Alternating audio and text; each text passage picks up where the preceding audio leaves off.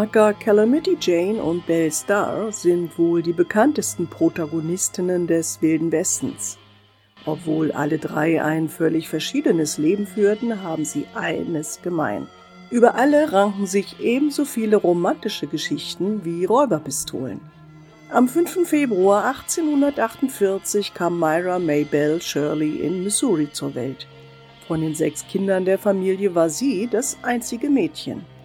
Belle wurde an einer Mädchenakademie ausgebildet, an der sie Sprachen, Musik und Benehmen lernte. So sprach sie Griechisch, Hebräisch und Latein und konnte hervorragend Klavier spielen. Auch hatte sie eine Schwäche für Literatur. Am liebsten las sie Romane, in denen starke Heldinnen vorkamen. Die attraktive Südstaatlerin war allerdings von Natur aus sehr hitzköpfig. Leicht ließ sie sich deshalb zu Prügeleien provozieren, egal ob Junge oder Mädchen. Sie wuchs zu einem rebellischen Geist heran und wollte unbedingt ihre Unabhängigkeit bewahren. Ihr ältester Lieblingsbruder Bud zeigte Belle, wie man mit Waffen richtig umgeht und wie man reitet. Sie wurde schließlich von ihrem Bruder zu einer richtigen Scharfschützin ausgebildet und ritt wie der sprichwörtliche Teufel. Dabei aber immer im Damensattel in elegantem langen Kleid und Petticoats. Schließlich begann der Sezessionskrieg und er wütete auch in Missouri. Es ist unklar, ob Bell von ihrem Bruder, der ein glühender Konföderalist war, in die Kämpfe mit hineingezogen wurde. Aber die Gewalt des Bürgerkrieges ging schließlich auch an ihr nicht spurlos vorbei. Bell war 16 Jahre alt, als ihr Lieblingsbruder starb.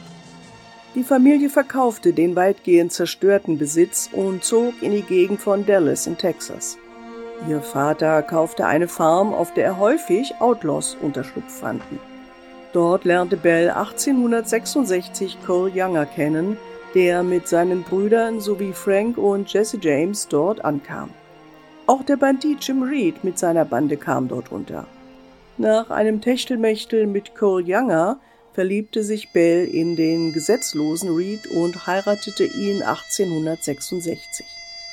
Zwei Jahre später brachte sie ihr erstes Kind Rosie zur Welt, was sie nur Pearl nannte. Wer der Vater war, ist nicht gesichert.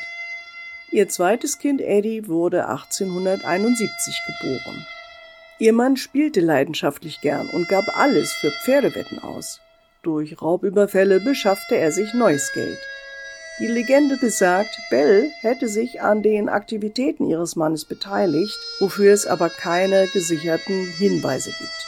Vielmehr vermuten Historiker, dass sie trotz ihres Temperaments ein ruhiges Leben bevorzugte. Aber Belle zeigte jedem, dass sie Respekt verlangte. Wenn sie in die Stadt ging, trug sie stets ihre Halskette aus Klapperschlangenrasseln und einen Stetson-Hut mit Straußenfedern. Männer, die sie nicht gebührend behandelten, bedrohte sie schon mal mit ihrem Revolver, so wie es einem Cowboy erging, der sich nicht nach ihrem heruntergefallenen Hut bückte. Die taffe Frau setzte sich wie nur wenige in dieser rauen Wildwestmännerwelt durch. Weil sie wegen der kriminellen Machenschaften ihres Gatten flüchten mussten, lebten sie jetzt im Indianergebiet der Cherokee.